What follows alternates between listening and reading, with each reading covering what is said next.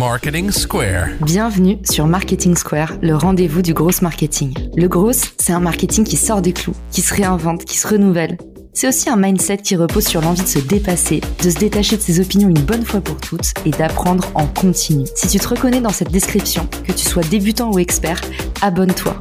Ce podcast va devenir ton meilleur allié. Je suis Caroline Mignot, grosse marketeuse et entrepreneur.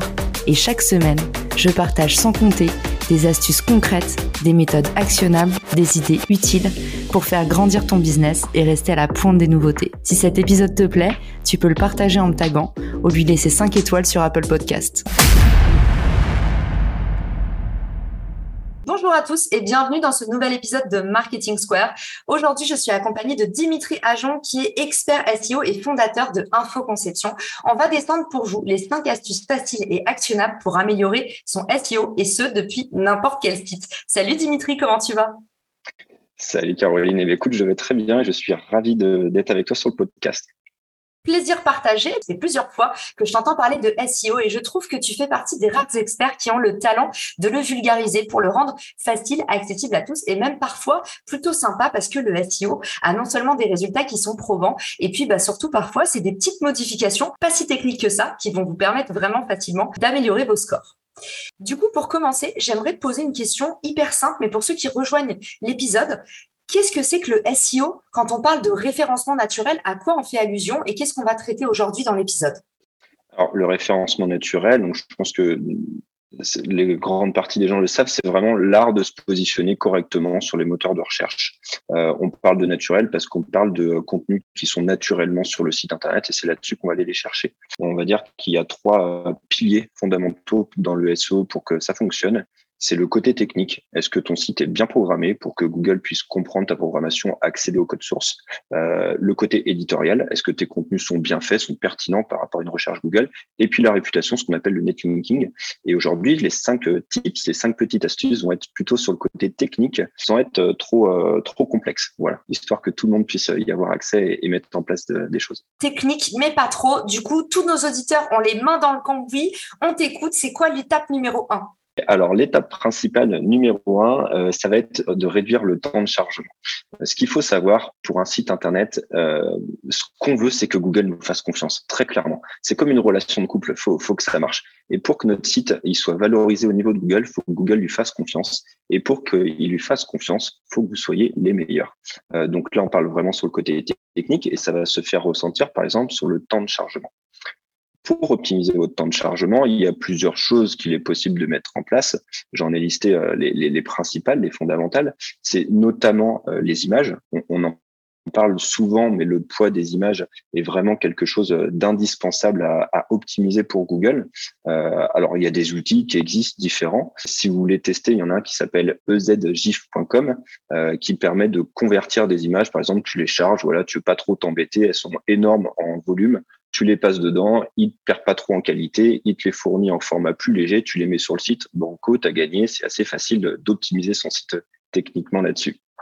Euh, et le, euh, le, petit bonus, c'est de travailler aussi au niveau de tes images quand tu les intègres. Un petit tip que personne connaît, enfin personne connaît, si, il y en a qui connaissent, mais c'est indispensable de le faire, c'est d'optimiser aussi le nom de ton fichier. Tu vois, image, quand tu la mets sur ton site internet, euh, tu la charges, tu lui donnes un, nom de fichier par défaut que tu avais sur ton ordi. Et si tu changes ce nom de fichier-là en intégrant des mots-clés, et eh ben directement ces mots-clés s'intègrent dans le code source de ton site internet et paf, tu as une pierre de coups. C'est le petit du bonus, c'est que tu intègres des mots-clés dans ton code source ressort encore plus sur Google.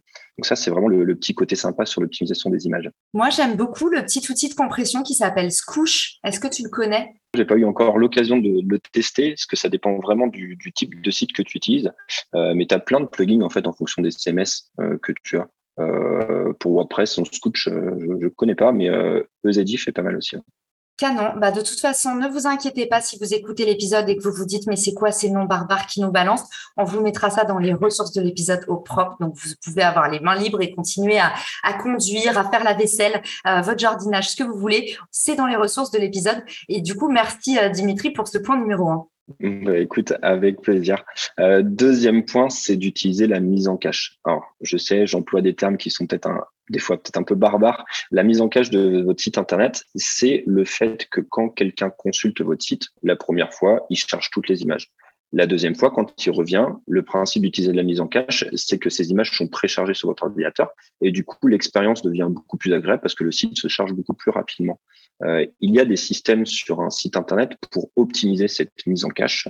Euh, vous pouvez donc soit par exemple ce qu'on décide sur WordPress, il y a des plugins qui existent qui sont très rapides à, installer comme euh, WP Fastest Cache ou WP Rocket ou encore d'autres. Il y en a vraiment pas mal. Donc, comme tu l'as dit, on va mettre le petit listing à la fin du podcast. Donc, ça, c'est top. N'hésitez pas à aller les installer. C'est très facile à utiliser. Il y a peu de risques de, de faire des plantages. et puis, au niveau de, si vous avez un site internet, par exemple, qui va être sur une autre plateforme, qui va être sur mesure, bon, là, c'est peut-être un poil plus complexe et je vous encourage quand même à vous faire accompagner d'un, d'un pro pour mettre la mise en cache, mais c'est pas quelque chose de, de très long à faire. Donc, potentiellement, pas quelque chose de très coûteux. Mais pour autant, un site qui a de la mise en cache, c'est un site qui est beaucoup plus rapide, qui va faire beaucoup plus plaisir à Google. On va le ressentir sur notre position dans les moteurs de recherche. Trop bien. Et du coup, Dimitri, pour ceux qui nous écoutent, qui connaissent pas grand chose, pour pas qu'ils se fassent avoir s'ils veulent passer par un professionnel qui leur fait de la mise en cache, c'est quoi la fourchette moyenne? Euh, je sais pas, il y en a pour une heure max à, faire des tests. Une heure de presta dépend forcément du tarif horaire des personnes que vous avez en face de vous, mais quelqu'un qui vous prend plus de 100 euros pour faire ça, c'est que ça devient trop cher. Et si vous voulez le tester, en fait, parce que peut-être vous l'avez déjà, peut-être que c'est préinstallé par, par votre système de site, le cache, il y a un petit, un, petit site internet qui est intéressant qui s'appelle cacheshaker.com. Euh, encore une fois, il y aura le, le petit lien à la suite du podcast, mais allez-y, comme ça vous testez, ou puis sinon, euh, bah, c'est que tout va bien. Dans ce cas, on peut passer au point d'après. C'est parfait. Autre point qui peut être intéressant sur le système de, temps de chargement. J'insiste lourdement là-dessus parce que c'est vraiment un critère euh, déterminant pour Google. Le temps de chargement, vous pouvez aussi faire le tri tout simplement dans vos, fonctionnalités. Pardon. Euh, quand on utilise un site internet, quand on se lance, on dit je veux faire plein de trucs, je veux de la conversion, je veux du chatbot, je veux des vidéos YouTube, je vais mettre les avis Google clients, je vais rassurer tout le monde c'est vrai, c'est clair en termes de conversion, c'est top. Par contre, c'est aussi un, quelque chose qui ralentit euh, la vitesse du site internet. Et si vous voyez qu'en faisant des tests, votre site web, le temps de chargement est supérieur à 2,5 secondes, et eh bien dans ce cas-là, posez-vous ces questions-là. Est-ce que c'est réellement pertinent à cette page-là, par exemple sur ma page d'accueil, d'utiliser l'ensemble de ces outils-là? Et est-ce qu'il vaut pas mieux euh, en sacrifier quelques-uns sur cette page-là dans le but de remonter mieux en référencement et après de penser à la conversion?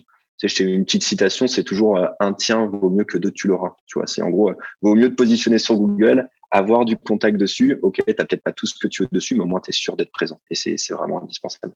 Ok, donc le temps de chargement, il est crucial. Est-ce qu'on a des bonnes moyennes et est-ce qu'il y a des petits outils euh, gratuits ou pas, mais pour pouvoir un peu estimer si on est dans la bonne marge ou, ou chez les mauvais élèves, chez les cancres?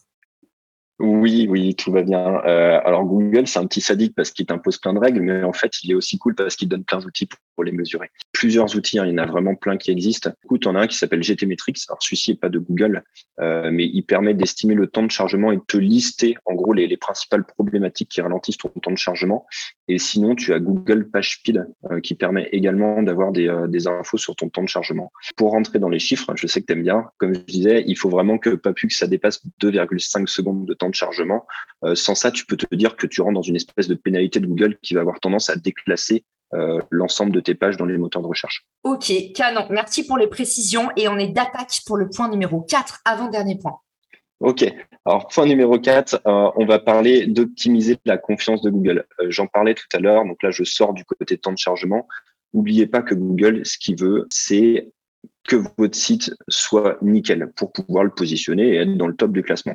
Donc, d'un point de vue technique, ça peut se concrétiser par différents facteurs, différents leviers que vous pouvez actionner. Par exemple, quand vous faites le renouvellement de votre nom de domaine, euh, votre nom de domaine arrive à expiration. Généralement, on se dit, bon, bah, allez, je vais prendre 40 euros, 20 euros en fonction de l'hébergeur, je vais renouveler pour un an. Google, il est capable de savoir euh, jusqu'à quand expire votre nom de domaine. Et s'il estime que vous, vous n'avez pas eu assez confiance en votre propre nom de domaine euh, pour pas aller sur 10 ans, 20 ans de réservation, il va en prendre compte. Il va se dire, OK, cette personne-là, elle a investi que pendant un an, elle fait limite peu confiance à son business. Je vois pas pourquoi je lui ferais plus confiance que ça.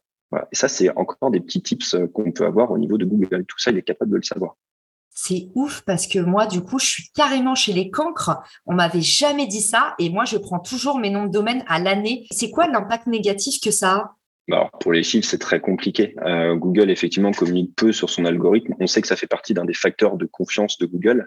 On sait aussi que Google a vraiment un, comment dire, un espèce de, de, de notation autour de l'indice de confiance sur l'ensemble des domaines et des sites Internet. Et ça, ça en fait partie.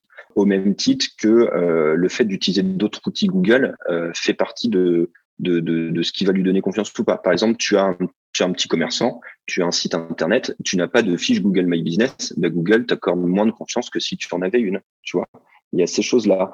Ou encore, euh, tu as un site internet, mais tu n'as pas mis en place toutes les, euh, les options, enfin pas les options, mais les notifications sur la collecte de données, la charte des cookies, etc. Tout ce qui va être lié aux normes. Et ben à partir du moment où tu montres pas de blanche à Google, mais au reste de la planète, encore une fois, si euh, les gens ne peuvent pas te faire confiance, Google ne te fera pas confiance. Hyper intéressant. Alors du coup, euh, petite question de, renard. Euh, est-ce que ça veut dire que pour ceux qui nous écoutent, et il y en a beaucoup qui sont des indépendants, qui vendent des prestations de services, c'est un petit hack de faire une page Google My Business, même si on n'est pas un distributeur physique? Est-ce que ça a un impact mesurable sur le référencement ou ça permet de recenser des avis d'utilisateurs et de faire grimper un peu son autorité sur Google? Ouais, euh, de toute façon, de, de, manière générale, au plus tu vas utiliser d'outils euh, qui parlent de toi, que ce soit des outils Google, Google My Business, au plus tu vas être présent. Euh, ben là, on parle plutôt de réputation, mais sur euh, sur d'autres d'autres sites internet, avoir une page Facebook, avoir des réseaux sociaux, etc. Au plus Google va identifier des infos sur toi qui convergent avec tout ce que tu as mis sur ton site internet, au plus il va t'accorder de la confiance. au plus les personnes qui possèdent ce type d'informations sont leaders dans leur domaine et au plus il va t'accorder encore plus de confiance. Donc oui, effectivement, ce petit hack de déposer une fiche Google My Business si tu peux euh, et, et, créer ça en mettant le lien vers ton site internet va accorder plus de confiance à ton site internet et du coup sur ce seul facteur-là te faire remonter dans en SO. Eh ben, j'adore parce que ça, pour le coup, c'est des choses qu'on n'entend pas partout. Donc, merci pour tout ce que tu nous, partages. Les deux derniers tips étaient ouf. D'ailleurs, pour ceux qui voudraient savoir comment optimiser leur page Google My Business, je vous mettrai dans les ressources de l'épisode. On a fait un épisode dédié sur le sujet. C'est déjà la dernière astuce, mais je sens que tu vas envoyer du lourd et que c'est crescendo, Dimitri. C'est un mec comme ça. Ouais, euh, et je sens que je vais pas me faire que des potes, clairement sans celle-ci. Euh, voilà. Euh, du coup, bon, la dernière astuce, pour moi, c'est d'éviter le no-code. Je sais que c'est clairement dans l'air du temps. Euh, pour lancer des business, pour euh, tester, euh, tester un métier, on fait du Webflow, on fait de l'Elementor, on fait du Divi, on fait tout ce qui nous demande peu de temps en fait, parce qu'on a envie de tester, on a envie de voir ce que ça donne avant d'investir énormément dans un site internet. Je le comprends sans problème. ce qu'il faut savoir, que c'est ce genre d'outil. quand on l'utilise, on est en mode graphique. Euh, c'est-à-dire qu'on dépose des blocs, on construit nos pages, etc. Et que du coup, on ne fait pas nous-mêmes la programmation, mais que c'est l'outil qui la génère. Et forcément, quand on fait un truc, qu'on le déplace, qu'on le ramène, et eh ben la programmation derrière, elle n'est pas hyper propre. Euh, ce qui fait qu'en fait, on se retrouve avec un site internet qui a une programmation très longue, très lourde. Ça impacte le temps de chargement. Potentiellement, ça impacte la compréhension de vos textes euh, par Google parce que c'est très lourd à, digérer. Et du coup, quelqu'un qui travaille bien son site internet, qui fait la programmation euh, lui-même ou par un professionnel, forcément sur ce facteur-là passera devant vous. Donc, évitez le no-code, faites-le la première année, testez votre business. Si ça marche, dites-vous que c'est du tremplin et après faites appel à un professionnel pour faire de la vraie programmation et ça améliorera considérablement votre référencement naturel hyper intéressant parce que justement, tous ces, euh, tous ces outils no-code se targuent en permanence d'être les meilleurs formats, les plus responsives, optimisés. En fait, toi, tu me dis, bah, pas forcément. Euh, c'est, comme, euh, comme dirait le poète, c'est comme mettre du maquillage sur un cocard, quoi. Ouais, c'est ça. Il y a un petit côté lambris qui cache qui cache le truc derrière.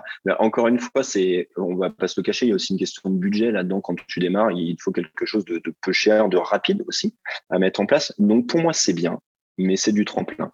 Tu testes ton business, ça marche bien. Une fois que tu as fait un ou deux ans avec, tu passes à une vraie solution développée par des humains pour avoir une programmation propre, légère, un temps de chargement rapide, une meilleure confiance de Google et du coup des bonnes positions de référencement naturel trop bien.